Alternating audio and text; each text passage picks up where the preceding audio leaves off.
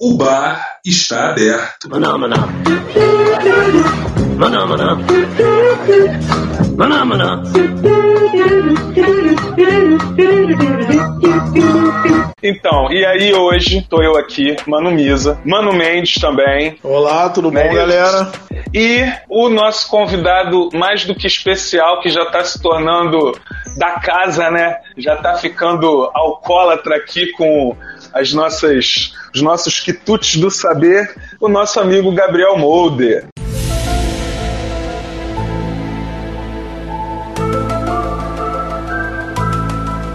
Fala pessoal, tô aqui de novo invadindo a área com vocês para falar sobre El Camino e Breaking Bad. Geladeira nunca decepciona. Só não teve musiquinha pro Mendes hoje. Musiquinha é Pedro de Larara, larararara. Ou, eu, é, ou é essa ou a do Munha, né? Antigos espíritos do mal, transformem esta forma decadente em Mua!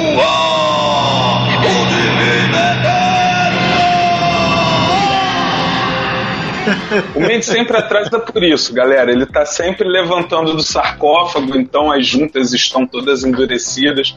A gente tem que sempre dar um tempinho pro nosso Matusa Mendes aí, né? Mas enfim, o que que acontece, galera? O programa de hoje é sobre El Camino, que é o filme do Breaking Bad.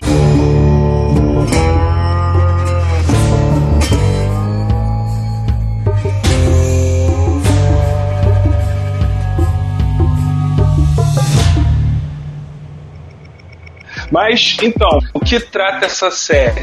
É, Breaking Bad foi um seriado que contava a história de um professor de química de segundo grau, eu acho, né? Chamado Senhor White, que descobriu um câncer e descobriu que, infelizmente, com o salário dele de professor, ele não podia pagar o tratamento de câncer, né? E nos idos do, do episódio, ele encontra com um ex-aluno dele de escola que tá produzindo metanfetamina. E ele resolve, então, se juntar com esse ex-aluno para os dois fazerem metanfetamina e ele conseguir pagar o tratamento dele pro, é, pro câncer. Assim, de forma bem sucinta, é isso. Mas é um seriado que eu aconselho todo mundo de, de conhecer, de assistir, porque é muito bom. É, o Mendes vai explicar um pouquinho melhor agora para vocês essa interligação aí entre o filme que saiu agora e a série, complementando o que o Mulder falou, né? Do que se trata exatamente a série e, consequentemente, o filme. Vai lá, vai que a bola tá contigo, Mendes. Pois é, é uma série, como o Mulder já colocou, né, do- sobre um personagem que, um professor de química que acaba entrando para esse mundo da- das metanfetaminas. É, e aí, logicamente, é, a série vai tratando dessa penetração dele nesse mundo e da transformação dele de um, de um, de um professor de química num verdadeiro lorde do, do, do narcotráfico. Né? E, essa, e essa transformação, ela, essa, essa transformação gradual, ela vai ocorrendo de temporada a temporada. E isso é uma das, inclusive, um dos, um dos aspectos únicos dessa série. Você pega um protagonista que é quase colocado, é, é, ele, ele quase vai se transformando num vilão à medida que a série vai é, é, evoluindo. É, e, logicamente, nós temos aí uma série de outros personagens que vão aparecendo e nós temos aí um desfecho.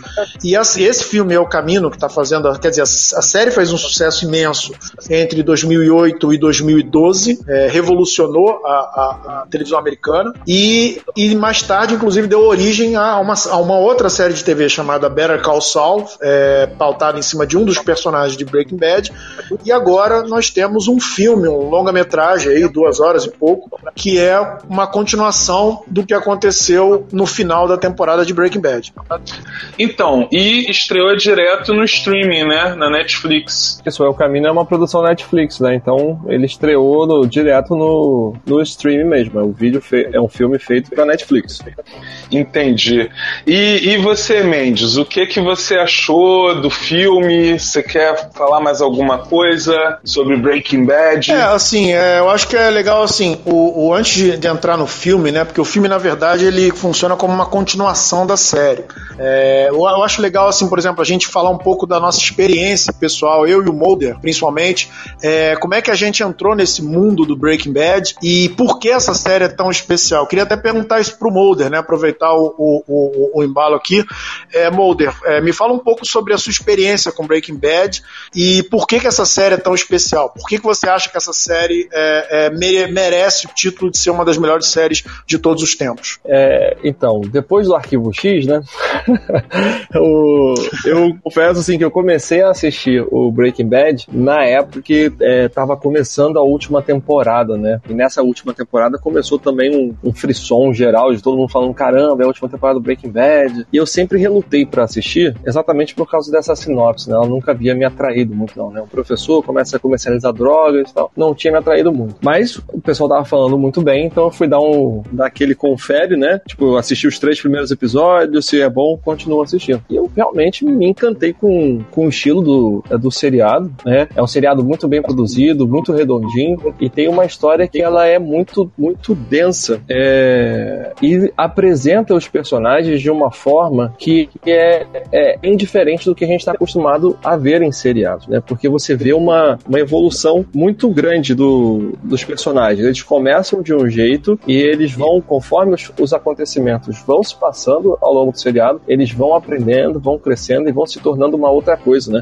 O pessoal tem chamado isso de é, personagens em três dimensões, né? Que eles não têm uma história uhum. que ela é, é, constante, né? E eu acho que é, isso foi um grande diferencial para que eu me apaixonasse por essa, por essa série, pela forma como a história ela é contada, né? Então, assim, um pouco do que o Mendes falou, né? Você tem ali um dos personagens principais, que é esse professor de, de química, ele começa com uma história é, interessante, né? O, o cara é uma injustiça muito grande, né? Dedicou a sua vida a ensinar outras pessoas, a educar, e agora ele se vê com câncer e não pode pagar o tratamento de câncer. Então ele vem subverter o sistema vendendo drogas para então pagar o tratamento do câncer. Mas é, ele começa a se transformar num grande vilão, num grande traficante e começa a, digamos assim, é... começa a ter atitudes questionáveis, né? Ele começa a, a perder a moral, perder aquela coisa do cidadão dentro da caixinha, né? Aquele cidadão que faz tudo certinho dentro da sociedade, né? E que no início ele ainda tenta, né? Ter um código de ética, um código de moral, só que aí ele vai se tornando cada vez pior. É isso, ô Mendes? Eu tô certo, tô errado? Não, é exatamente isso mesmo. O personagem ele vai. É, a, a, motivação inicial do personagem é a cura do câncer, mas aos poucos é, você vai percebendo que a verdadeira motivação dele é que aquilo faz ele se sentir importante, né? Ele não está satisfeito no, no, mundo que ele está como professor de. Ele, ele, se acha muito mais do que o que ele é socialmente falando. Ele não é um, profe, ele não é um professor de, de, de química feliz da vida, né?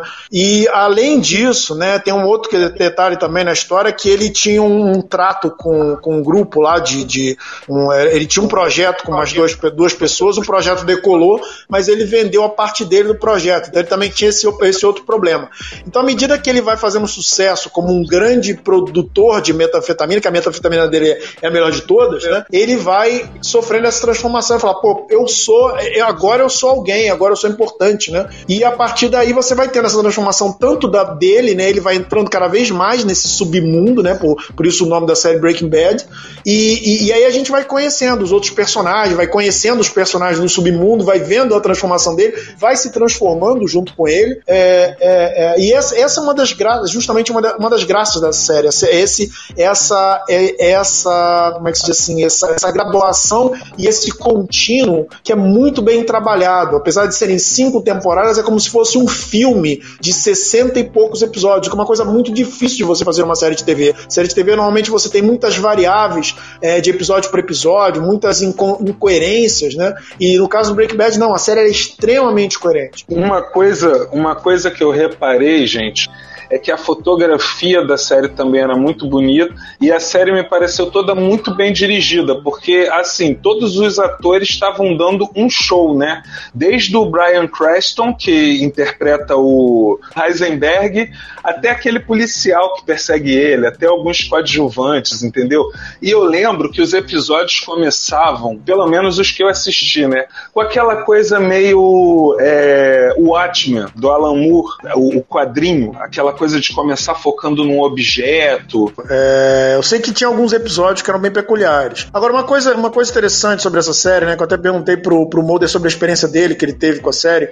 Eu, assim, por, eu, eu, não fui cativado pela série logo no início. Se, se não for assim, eu, eu, eu dei uma segunda chance pra série, porque eu sabia que a série era muito boa. A, a, a, a crítica muito positiva, muita gente que eu conhecia é, falando muito bem da série, e aí eu acabei dando uma segunda chance. Mas o, o episódio piloto ele não me cativou tanto. Eu só fui começar a gostar mais da série a partir do segundo, do terceiro episódio, e aí a coisa vai engrenando aos poucos. Lógico que chega um momento da série, ali no quarto, no quinto episódio, você não começa mais, você não consegue mais parar de assistir. Aliás, esse, essa série é o meu recorde, assim, eu, eu terminei a série inteira, seis temporadas, em menos de um mês, assim. Uhum. Caramba, meu Deus.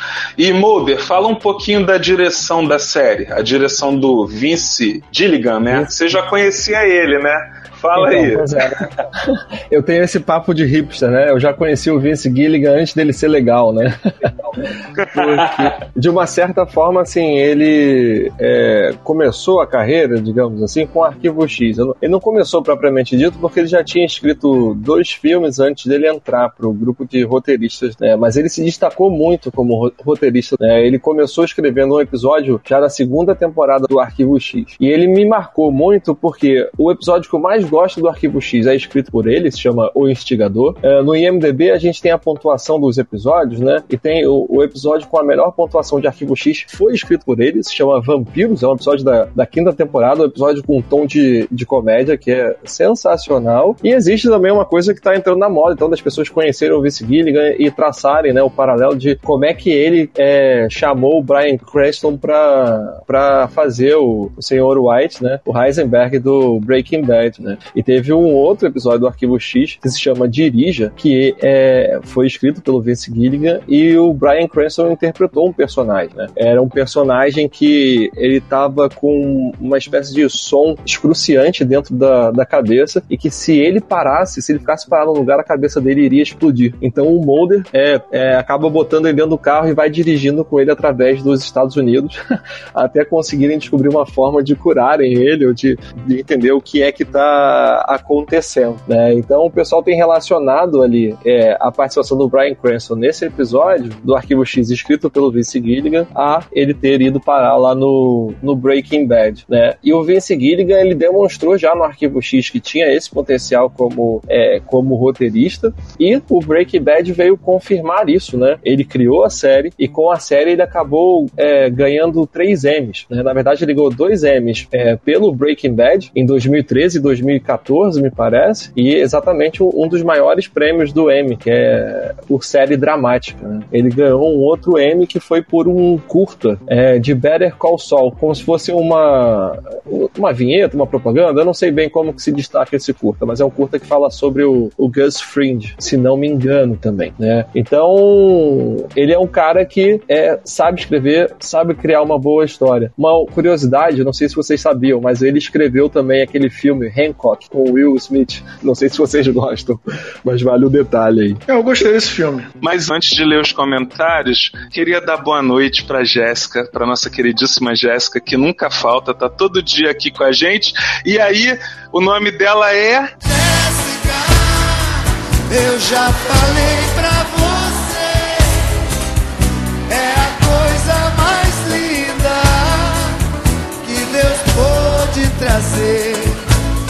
É isso aí, galera. Jéssica, obrigado por estar mais, mais uma noite aqui com a gente, é, tornando esse bar mais bonito e mais perfumado.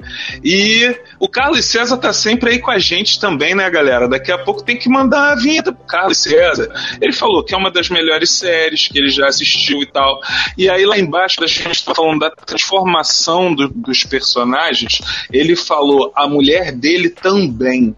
Eu queria que o Mendes me explicasse o que, que ele quis dizer com isso. É, é, à medida que o Walter White vai entrando fundo nesse mundo do crime, e obviamente ele quer proteger a família dele a qualquer preço, mas gradativamente a família dele vai acabar, vai entrando nessa também, e vai, no caso a mulher dele, em algum momento ela vai descobrir que ele é quem ele é. E, e aí ela começa a entrar no jogo também, ela começa a ter que esconder coisas, porque ela, ela ama ele, ela quer manter a família unida, né? Ela meio que se recusa a simplesmente chegar, ligar para a polícia e denunciar ele, né? Então, no, no, isso é assim, claro, acontecem várias coisas, ela chega a pensar em fazer isso, se não me engano, mas o, o, ela vai se transformando e ela também tem o arco dela, né? Ela tem os problemas dela também, porque à medida que ela vai, porque no início você tem um afastamento, né? O marido vai se transformando e ela vai meio que se afastando do marido, e isso cria uma tensão entre os dois. Então isso já gera uma transformação nela. Ela inclusive trai o marido, se eu não me engano, ela trai o marido ela, é, com, com um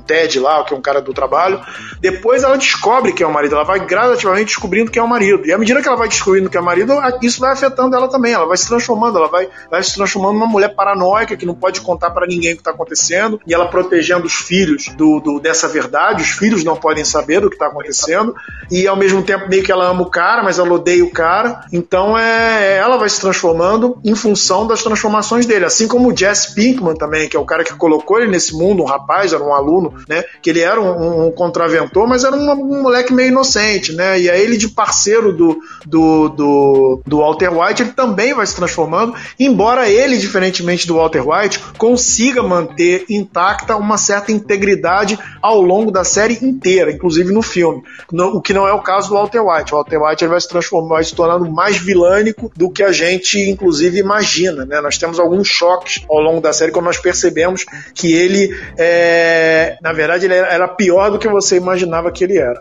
Então, pelo que você falou, eu entendi que o, que o Walter White ele vai perdendo a humanidade dele, né, ao longo da série. É isso? Assim, não totalmente. É, a humanidade dele, uma parte da humanidade dele é preservada até o último episódio, é, principalmente essa relação pessoal, essa relação dele com a família, com o Jesse, com, com o cunhado. Então, assim, ele, ele, ele tem raiva, por exemplo, ele tá com ódio do Jesse, mas ele não quer que o Jesse morra, por exemplo, em determinado momento. Então, assim, uma parte da humanidade dele é preservada, mas uma outra parte dessa humanidade dele, a humanidade dele em relação ao resto do mundo, digamos assim, ela vai se deteriorando, ele vai se transformando cada vez mais no cada vez menos ele é o Walter White, cada vez mais ele é o, é o, é o, é o Heisenberg. E é interessante isso, porque a corrosão da humanidade dele vai junto com o câncer, né? Ele tem o câncer que está corroendo ele por dentro, e esse câncer, na verdade, também é um câncer ético, né? Um câncer da, da do caráter dele. E pelo que o, o, o Mendes está falando, é, parece que ele percebeu que ele tinha talento para ser bandido. É isso, Mulder? Eu acho que na verdade ele vai descobrindo o talento dele com, com o tempo ali, conforme as ações dele vão progredindo na, na série. E assim, é, em um primeiro momento, Misa, é, a ideia dele de vender a droga surgiu exatamente para ele pagar o tratamento dele de câncer, né? Mas conforme ele foi ganhando o dinheiro, conforme ele foi sendo corrompido nessa jornada, na verdade essa questão toda do poder se ligou também com o dinheiro, né? Que ele vislumbrou a possibilidade então dele conseguir é, realizar todos os sonhos da família, ou digamos assim, bancar o futuro do, da família e do filho, né? De poder prover melhor uh, essa situação financeira da família, porque como professor ele era sempre Durango Kid, né? E, e levando em conta o que vocês estão me falando e os comentários aqui do Carlos César, ele não ligava muito para dinheiro não, né? O que ele se encantou mesmo foi pelo poder, né? Foi por pelo status que ele tinha. Carlos, hum. Carlos me corrigiu, ele falou que eu entendi errado, que era do Jesse que ele estava falando. Pois é, as motivações do, do Jesse foi como o Mendes falou, né? Ele é um personagem que estava é, mais ali num, num, aspecto quase como de inocência, meio, é, meio criança, meio garoto, né? Apesar de já ser adulto, né? É difícil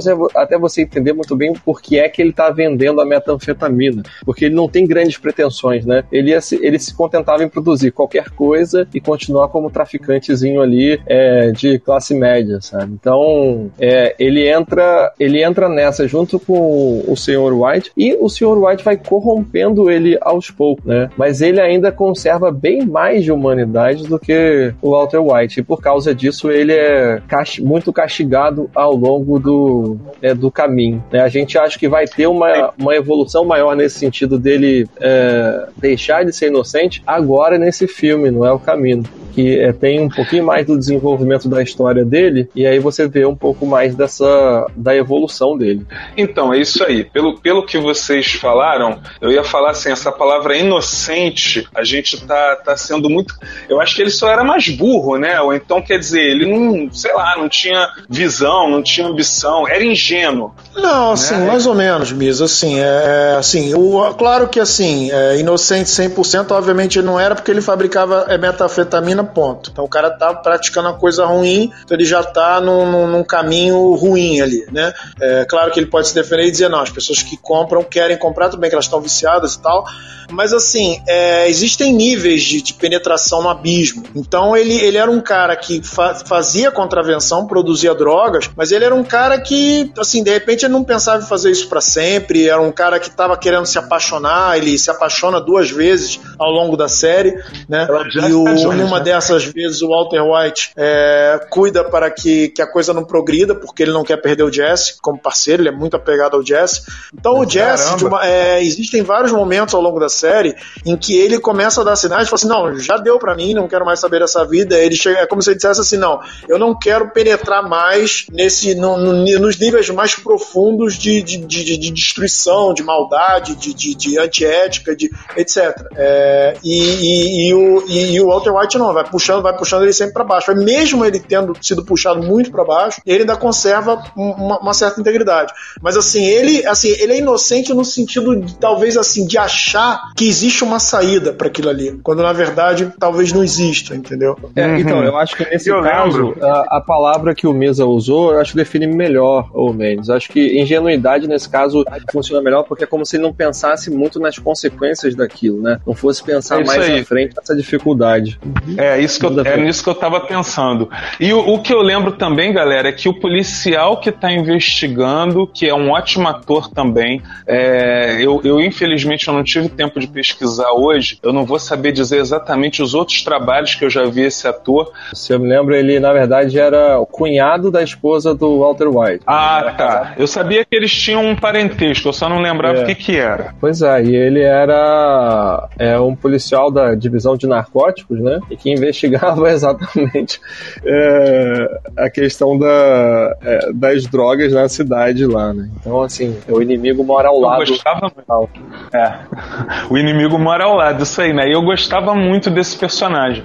Mas, Mendes, fala um pouquinho agora, propriamente dito, do El Camino. É possível dar uma sinopse de El Camino sem para um cara que nem eu, que não assisti Breaking Bad? Seja, vocês estavam falando disso antes do programa começar. Agora vamos pegar aquele gancho lá do início. Então, quer dizer, eu não devo assistir El Camino enquanto eu não assisti Breaking Bad. É isso, Mendes? É, se você pretende assistir Breaking Bad, é, não vale, não faz sentido assistir El Camino, porque é, é uma continuação direta. É, na série você tem um desfecho, obviamente, né, o, há um desfecho na série, e mas algumas há algumas é, lacunas que ficam meio abertas, né? Alguns, alguma coisa tipo assim, não, esse aqui, que no caso é o Jesse Pinkman, né? Ele, ele, ele tem uma, digamos assim, uma, uma saída, né? E aí a, o, o filme ele vai continuar a, o que aconteceu com o Jesse Pinkman, porque você não, você não sabe o que aconteceu com ele ainda. Então o filme, na verdade, é, é o filme não é nem tanto assim, é lógico, é um filme, né? Um formato de duas horas, é um filme,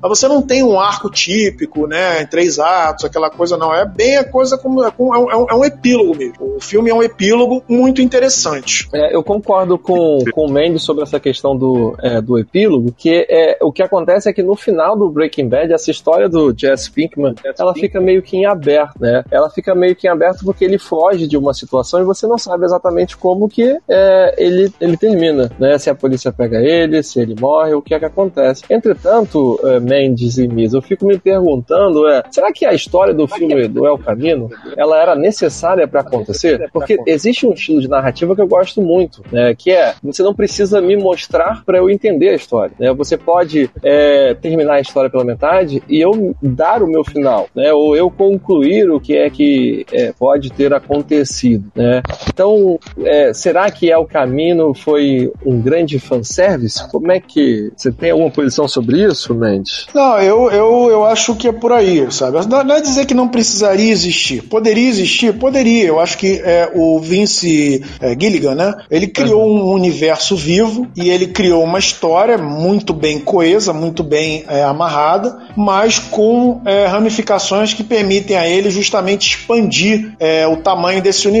Ele fez isso já com Better Call Saul e resolveu uhum. fazer isso, falar, ok, vou dar um presente aqui pros, pro, pros fãs de Breaking Bad e vou fazer um filme aqui focando no Jesse Pinkman, já que o personagem tá, tá vivo, tá ali ainda, a gente não sabe direito o que aconteceu com ele, tudo bem que a gente pode criar um, um futuro para ele e, e, tudo leva a crer na, na, série que ele, digamos assim, escapou, então óbvio que ele não morreu no, no, no próximo sinal, então, porque ele é a esperança, né? O, o, o, o, Walter White é a derrocada, né? É a desesperança. O Jesse Pinkman é a esperança. O Jesse Pinkman é a possibilidade, é, é a redenção do cara que caiu nas trevas e pode voltar, né? Então ele meio que simboliza isso. Então, a, a, a, assim, o filme não precisaria existir? Não precisaria. Foi um bom fanservice. Só que eu acho que algumas coisas, assim, eu gostei do filme, gostei do filme, achei interessante a ideia. É um filme despretensioso, inclusive, muito despretensioso. É um filme leve, pequeno, que não quer ir longe, nem nada disso. Mas tem algumas coisas ali que eu não gostei no filme. Teve alguma coisa que você não gostou? É, eu achei a história, assim, ela bem, bem coesa, bem, bem congruente, né?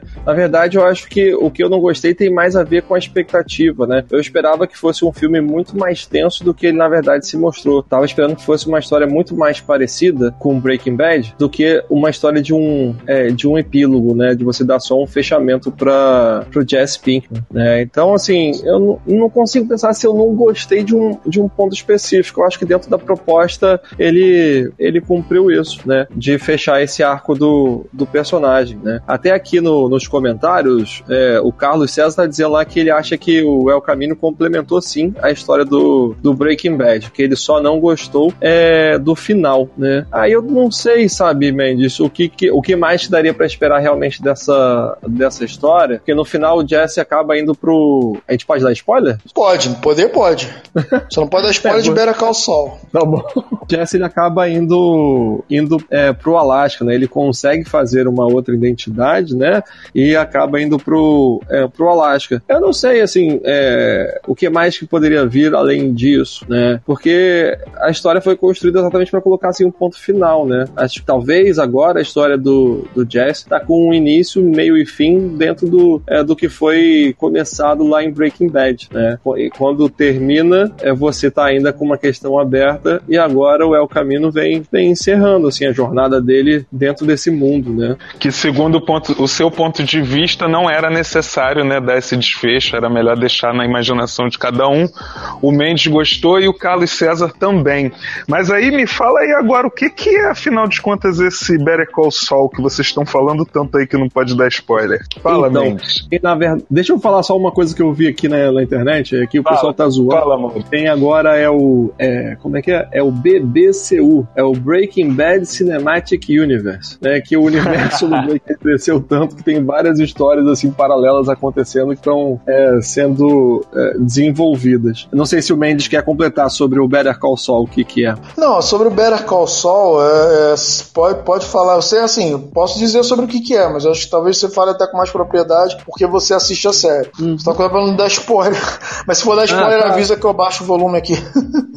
é, pois é, então, o Better Call Saul conta a história de um advogado que aparece no, no Breaking Bad, e que em Breaking Bad ele é um advogado... 1, né? Exato. Picareta, 7-1. É, ele arruma os esquemas lá para conseguir livrar o que ele pode é, do pessoal lá da, da prisão, né? E o Better Call Saul conta a história exatamente que precede o aparecimento dele no, é, no Breaking Bad, né? Então é como que foi essa evolução dele até ele se transformar no Saul Goodman, que é o advogado como já aparece lá no, é, no Breaking Bad. Né?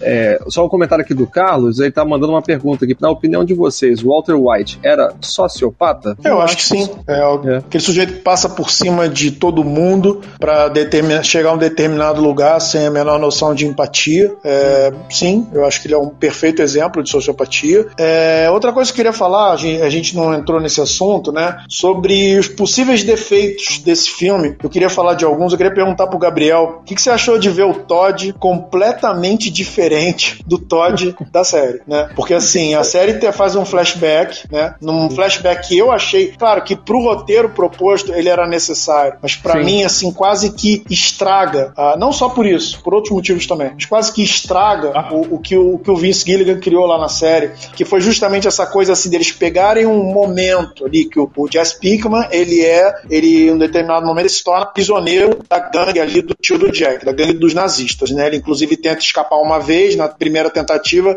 a, o, o Todd vai lá e mata a, a, a ex-namorada dele que tem um filho. E depois ele volta a ser prisioneiro de novo. E aí eles criaram essa, essa historinha que teria acontecido no meio desse período dele prisioneiro, que teria sido um momento em que o Todd precisou da ajuda dele para se livrar de um cadáver para poder justificar aquela grana, que é o, o MacGuffin da história, né? E aí já começa uma frustração tremenda, né? Porque a maioria dos atores até que tá num biotipo próximo do da série. O Todd, que é, não sei o nome do ator que faz o, o personagem, um moleque até meio parecido com o Matt Damon, né? Eu acho parecido com o Matt Damon. É, ele é meio moleque, e, e, e a, a, a, graça do personagem é justamente essa. Ele tinha uma coisa assim. Pra mim, ele era um dos piores vilões, é um psicopata total, sabe? Mas ele tem uma, é um psicopata meio inocente, parece um psicopata assim que ele, ele, ele quase que não sente a própria maldade dele, sabe? É como se fosse um. Como se tivesse nascido criado naquele mundo, uma coisa assim, sabe? E o, e o tipo físico dele faz parte da composição dele. Então você de repente vê o Todd transformado de, de um moleque transformado num cara gordo, só que fazendo aquele período que ele fez quando era moleque, aquilo tirou um pouco da minha suspensão da descrença. Sim, Mendes, eu também acho ele parecido com o Matt Damon, sim. e, e gosto desse ator, porque ele tem. E ele faz. É o Jesse Plemons não vou lembrar agora o nome, mas esse filme em que os casais saem para um jogo e acaba sendo um jogo perigoso, só que o filme é de comédia também, ele tá lá, ele é o vizinho solitário, ele é o que tá sem esposa e fica chamando os outros para jogarem com ele.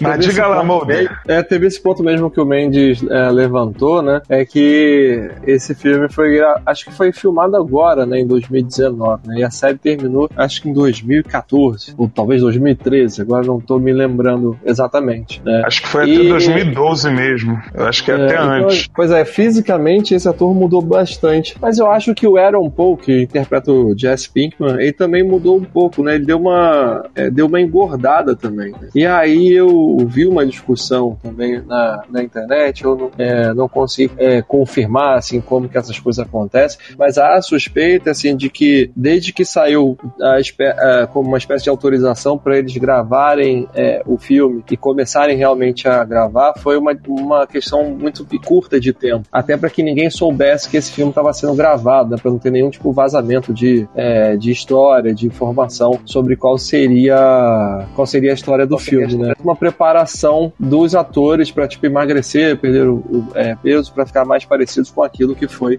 no seriado. Diga.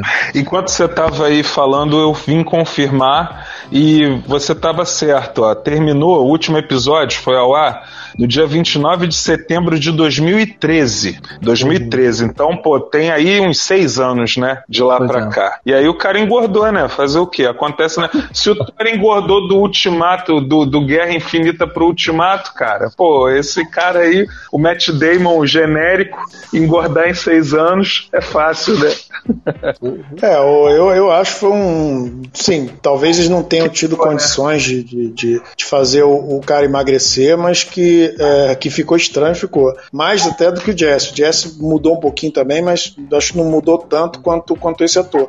Mas outra coisa também que eu não gostei, também em relação, em relação a, esse, a esse flashback, foi uh, aquele momento em que o Jesse tem a chance de escapar e tá com a arma na mão. Eu não, não comprei a ideia de que ele não teria disparado aquela arma, porque na série, é. até onde eu me lembro, ele, ele queria escapar de correr, ele aproveitaria qualquer chance, né? Sim, Ainda mais depois é. que. Eu não sei se isso. Se, essa, se esse acontecimento acontecer, se, se, se, o, se, essa, se essa sequência dele com o Todd aconteceu antes da tentativa de fuga dele, porque ele tenta fugir na série. Ele tenta fugir, uhum. né? Ele pede pro Todd tirar a cobertura, e aí ele dá um jeito de fugir à noite noite, só que ele não consegue escalar a grade. E aí os caras vão lá e prendem ele mais forte. Eu não sei se essa sequência ela é anterior ou posterior a esse acontecimento. Se ela é anterior, o, o, o Jesse ia tentar fugir. Porque se ele tentou fugir ali, por que ele não, teria, não tentaria fugir na outra, na outra circunstância em que ele teria muito mais chance de fugir, ainda mais com uma arma na mão? E a segunda, é, se aconteceu depois, ele teria muita raiva do Todd, mais do que ele já tem, porque o Todd matou, né? A, a punição dele ter tentado fugir foi, foi perder a, a, Ele foi lá e matou a, a a, a, namorada, que tinha um filho. Então, assim, mais um motivo para ele querer a morte do Todd. Entendeu? Tanto é que quando ele tem a chance de matar o Todd na série, no final da série, ele vai lá e mata, entendeu? Então ficou meio assim, tipo, por que exatamente ele não. Assim, tudo bem que talvez a série tenha, é, tenha querido dar a impressão de que ele tava tão é, é, refém da, da situação, tava tão tipo aquele, tipo, o, aquele personagem do Game of Thrones lá que foi torturado e tudo, que chega um ponto que o cara já, já, já, já não, tem, não tem mais nem coragem de fugir porque ele acha que no fim das contas vai dar tudo errado e ele vai ser punido. Mas eu não acho que o Jefferson ainda tava nessa, nessa condição de, de, de, de, ainda mais com uma arma na mão. Eu achei muito estranho aquilo ali. Não sei qual é a justificativa do Vince Gilligan, mas eu não, não, não comprei a ideia. Então, eu acho que é, eu também, a primeira vez que eu, que eu vi, eu fiquei com isso na cabeça. Caraca, como assim que ele não teria escapado ali? Como assim não teria matado o cara, né? Mas eu acho que ali, é, esse, essa cena especificamente, mostra um pouco dessa personalidade do Jesse Pinkman, de que ele é, no final das contas, ele se sente culpado por tudo como as coisas evoluíram e também como que ele uma, talvez seja uma, uma pessoa assim muito boa, né?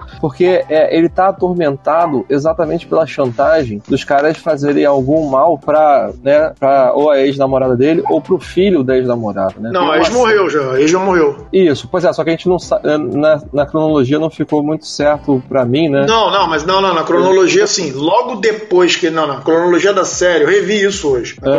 Cronologia da série, logo depois que ele tenta a fuga, a coisa seguinte que acontece é ele, é ele ser punido com a morte da namorada. A, a justificativa que você pode estar tá tentando dar, que foi de um, um, colega meu deu, é a de que, de que, tipo assim, ah, se eu tentar fugir, é, eles vão matar o menino, entendeu? Que o menino talvez ainda esteja vivo. Mas assim, eu acho que se essa fosse a ideia, o Todd poderia ter dito isso. Eu acho que para deixar isso claro pro espectador, porque não, não, ele pode ter feito por, por qualquer coisa, entendeu? Ele poderia o Todd é. falar alguma coisa da pizza e falar do menino, entendeu? Então, e aí ele é já, ah, tá, então que, naquela cena que o Jess tá, que o Jess não, que os caras estão lá testando a, é, as ferragens lá pra gaiola do Jess, né, pra ele ficar acorrentado lá, mostra uma foto, né, que é a foto da ex-namorada e do, e do filho dela. Então, assim, você vê que é, essa chantagem tá, tá muito presente, né, muito marcante ali. É um detalhe pequeno, né, mas, é, mas mostra essa cena que eu acho sugerindo exatamente isso, né, de que ele vive atormentado com isso, que se ele escapar, ele vai causar mais uma morte de uma pessoa que ele ama, né, assim como teve a namorada dele que morreu, a, a, aquela outra menina morena, né? Que teve uma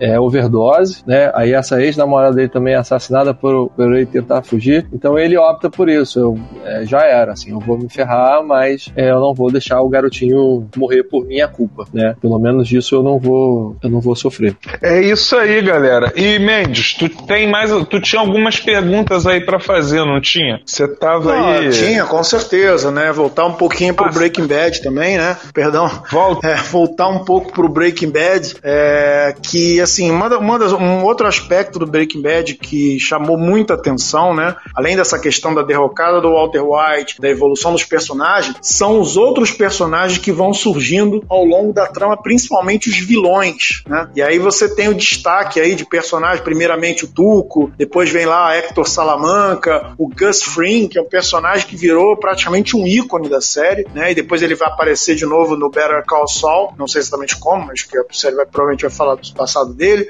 e, e, e vários outros personagens que vão, vão, vão seguindo é, é, ao longo da. O Mike também, que é outro personagem mítico da série, e, e esses personagens eles fazem pequenas participações no, no, no, filme. Então você tem logo de cara uma. Um, lógico, a maioria são flashbacks, né? Principalmente quando é um personagem que já morreu. Você tem o Mike logo de cara, que já rola um fanservice ali com o Mike, né? Uma, uma, uma cena com o Mike conversando com o Jesse. É, e você tem, claro, a cena em que você vê o Walter, Walter White, né? Eles chamam Brian Cranston para contracenar, também é uma cena de flashback. E, e assim, para mim, o, o, o, até queria conversar com, perguntar justamente pro, pro, pro Gabriel Molder o seguinte, né?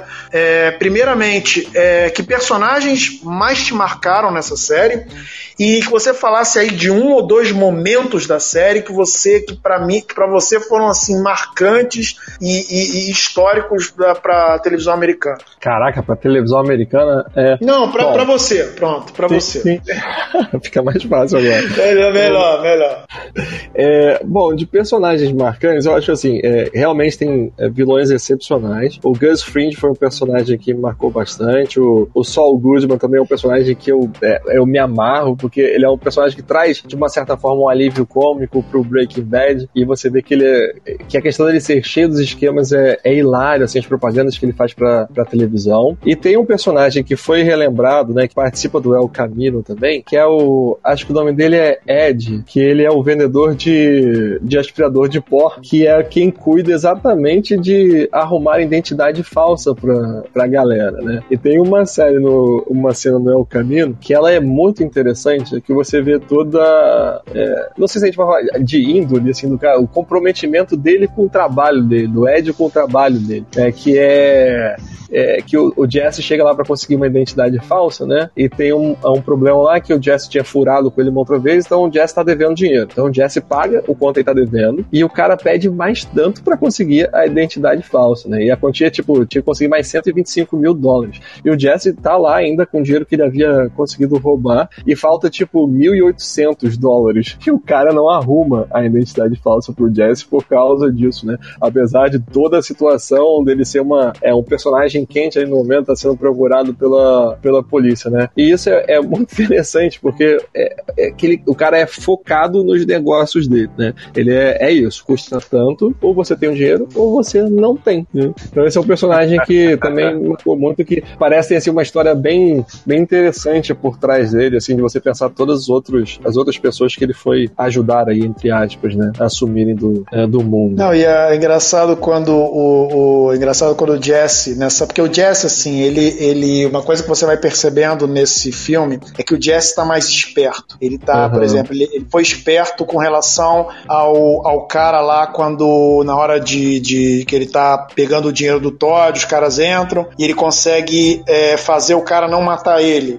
pegar um terço do, do dinheiro, né? Então ele diz assim: não, você não vai me matar, eu sei que você não vai me matar, porque se você me matar, você vai fazer barulho, não sei o que, não sei o que, não sei o que lá. E o cara fala: opa, tá certo. E aí ele já tá empolgado com aquela coisa, falando, não, agora eu sou um cara muito mais esperto do que eu fui, sei lá, nas, nas temporadas intermediárias de Breaking Bad. Aí, porque ele é aquela coisa da ingenuidade, ele não é um cara tão sábio. E aí tem a cena do telefone, né? Porque num determinado momento esse personagem do Robert Foster, que, que aliás morreu agora, né? Foi a última, última coisa, o último trabalho dele foi justamente esse, esse é o caminho, né? Que bom que ele pôde fazer esse trabalho, porque ele estava na série também. E o, e o Jesse, ele, ele faz uma ligação para 911, para polícia, né? Falando que tinha um cara suspeito ali, não sei o que, não sei o que lá, e manda o cara, né, tipo, pro, pro cara se mandar, né? E aí o, o Jesse olha pra ele e fala: Não, você não, você não fez ligação nenhuma. Você pensa que eu sou o quê? Que eu sou trouxa? Pô, os caras mandam você ficar no telefone, você desligou o telefone, não sei o quê, se gabando praticamente, né? E o outro nem aí, né? Aquele jeito, tipo, ah, legal. Daqui a pouco você vê os policiais chegando.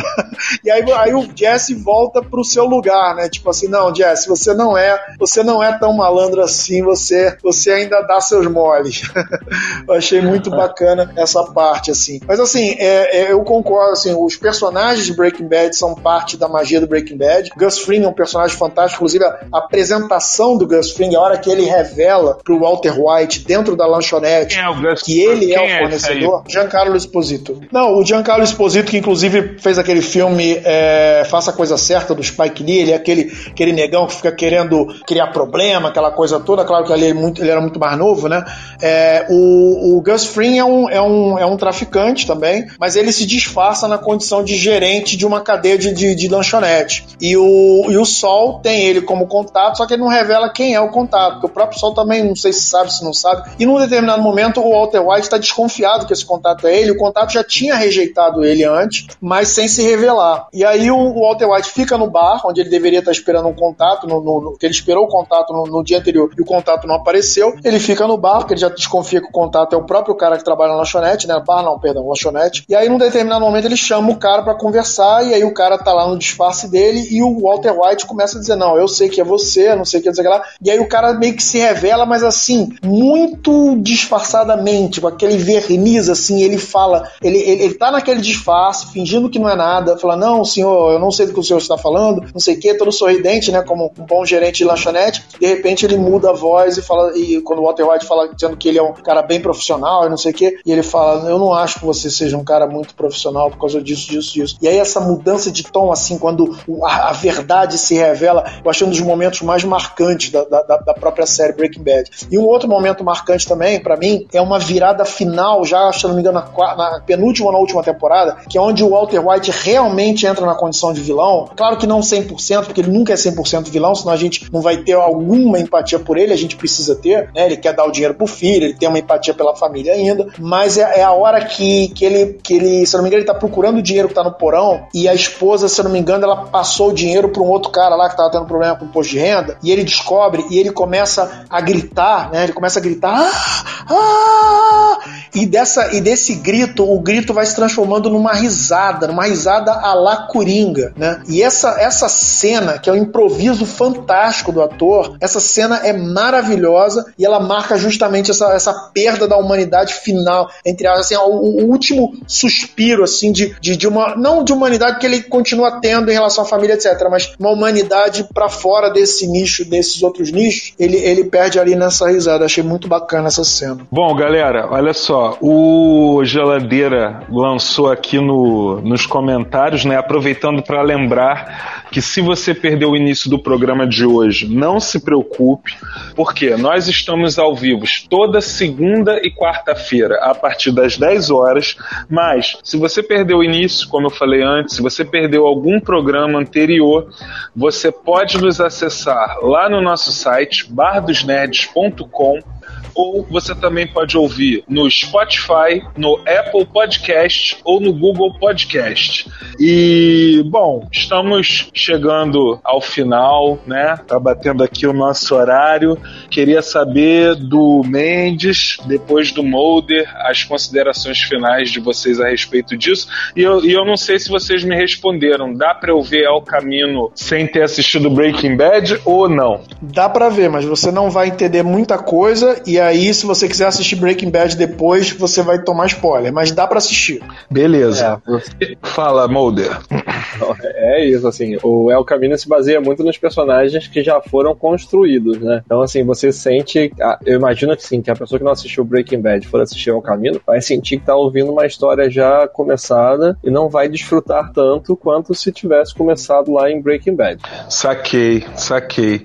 Então, Mulder, aproveita e faz suas considerações finais aí pra galera. Ó, então vamos lá. A gente sabe que o Breaking Bad foi um grande seriado que marcou a televisão. É o Camino veio aí para fazer um epílogo do, do Jesse Pinkman, né? De falar como foram os eventos, né? O que aconteceu na vida dele ao final de, é, de Breaking Bad. E, sinceramente, se é bom, se é ruim, acho que nem entra em questão, porque é só um filme. Quem assistiu Breaking Bad inteiro vai assistir mais esse filme, né? Eu acho que quem gostou da série vai gostar é, do filme, se não for com as expectativas tão altas, né? É focado nisso, sabe? O filme conta é, esse arco final do Jesse, do Jesse Pinkman, em que ele se afasta lá do, da cidade e vai é, tocar a vida dele agora com uma nova identidade, né? Então vale a pena assistir no, no Netflix e depois comentar com a gente aqui no, no Bar dos Nerds. Isso aí. E tu, Mendes, o que, que tem a dizer aí pra galera? Aqui é, é um universo maravilhoso que o Vince Guilherme criou e certamente temos, talvez, certamente não, mas talvez tenhamos aí mais presentes futuramente vindo. E adorei a cena do duelo também, achei a cena do duelo bacana. Ah, verdade. Legal. Então agora a minha pergunta é pro Geladeira. Geladeira, você quer soltar a vinheta pro Carlos César antes ou depois de eu pedir a conta? Fala aí, Geladeira. Então beleza, então tá na hora que a gente já tá encerrando, já, o garçom já tá olhando pra gente de cara feia, querendo baixar a porta. Então solta aí a vinheta do nosso amigo Carlos César. Mama África, a minha mãe é mãe solteira e tem que fazer mamadeira todo dia, além de trabalhar como empacotadeira casas Bahia. Deve ser legal, ser negão no Senegal, deve ser legal. Gostei. Foi bom, foi bom Chico César aí, ó. Ah, é, ó. Carlos César, Chico César. Tudo a ver. Entendi, entendi a relação. Trocadilho. É, pois é. Galera, vocês querem falar mais alguma coisa? No, É poxa, isso, o né? Mendes lembrou aí da, da cena do duelo. Não sei, é porque eu acho assim que é importante a gente comentar, porque ali tem uma, um ponto interessante do, do Jesse, né? É que em- enquanto em outros momentos da série ele é, é, fraquejou, digamos assim, quando ele precisou é, é, matar alguém ou intervir desse jeito, né? Nesse não é o caminho. de- isso acontece logo depois que ele vai lá na, no cara do vendedor de aspirador, né, para conseguir a identidade falsa dele. E ele percebe que ele vai precisar de mais dinheiro, né? Mas ao mesmo tempo ele percebe assim que ele só pode contar com ele mesmo e a hora é ali, agora. É como se na- do- ao longo da série ele tivesse uma dinâmica mais de culpar os outros, né? É, do que de, de chamar a responsabilidade para ele. Então ele toma essa decisão, então assim, eu vou lá pegar esse dinheiro, custe o que custar. E ele e ele vai lá e consegue enfrentar, né? E aí é muito simbólico foi o cara que criou a armação para gaiola que ele ficou é, escravizado, né? E, e enfrenta num verdadeiro duelo de, de faroeste que só, só faltou, né? A, aquela famosa musiquinha do é, do bom, o mal e o, e o feio, né? Pra coroar Isso aí, Mendes. Solta aí sua sonoplastia. É legal que, ele, que o Jesse trapaceou, ele foi malandro ali, ele escondeu a, a verdadeira arma dele no bolso, completando o raciocínio do Gabriel, que é justamente assim, é, é, eu achei muito maneiro aquela parte, o cara. É, porque assim, o, o- esse outro personagem com que ele duela, ele também é um personagem interessante, porque num determinado momento esse personagem cedeu ao, ao Jesse, e os outros caras em volta, não acredito, você deu um terço da quantia, não sei o que, né? E aí depois, na hora, ele diz assim, não, ó, uma, é, aí o Jesse aparece a pegar lá 1.800, né? O cara até perguntou, por que não 2.000? E aí você acha que ele vai fraquejar de novo, mas não, o cara, o cara assim, é, é um personagem assim que ele, ele gosta de fle- flertar com perigo mesmo, assim, esse, esse inimigo, né? E ele, aí ele dá uma sacaneada no Jesse, Ih, porque ele tem men- uma, uma, uma arma 22, né? Parece até uma Luger, não sei, uma, uma arma alemã, sei lá, é, antiga. E aí ele chega e fala assim: vamos fazer o seguinte, vamos, você com a sua 22 eu com a minha 45, né? E aí cria a situação, achei muito maneiro. Só que mal sabia ele que o Jesse já tava com a arma dentro do bolso, né? É, uma outra arma dentro do bolso já apontada pra ele. achei muito safo aquilo ali. E, e- e realmente, assim, um marco assim de, de sim, o moleque tá mais esperto, embora ele continue vacilando. O, o Carlos César confirmou que é uma Luger. Ele falou que o Jesse foi muito corajoso nessa cena. Ele não achava que ele fosse entrar de boa falando com os caras e que essa cena do duelo mostrou o lado esperto do Jesse, né? Bom, galera, então agora eu vou eu vou fechar essa conta aqui. Tá de boa? Tá de boa. De boa. Então, garçom, a conta! E lembrem-se, vocês ouviram? Ah, hoje, já que o Mulder tá aí, você faz o Rush Rush, tá bom, Mulder? Opa, grava aí, geladeira. Meu momento agora, hein? Então, ó. E lembrem-se, vocês ouviram primeiro aqui na moita, na surdina. Hush, hush. Valeu, valeu, Mulder. Pô, tava doido pra fazer um programa contigo, cara. Pô, foi maneiro. Agora, é. Outra vez que eu vi, o Jota disse que era o convidado que pagava a conta. Hoje não é não, né? Não, agora você já não é mais. É, é, hoje, hoje você já não é mais convidado, você já é de casa, então a gente já pode rachar a conta. Mas o Mendes já falou que hoje eu nem devia ter vindo pro bar, porque eu não tinha nada a ver com o assunto, né, Mendes? Então. Pois é, né?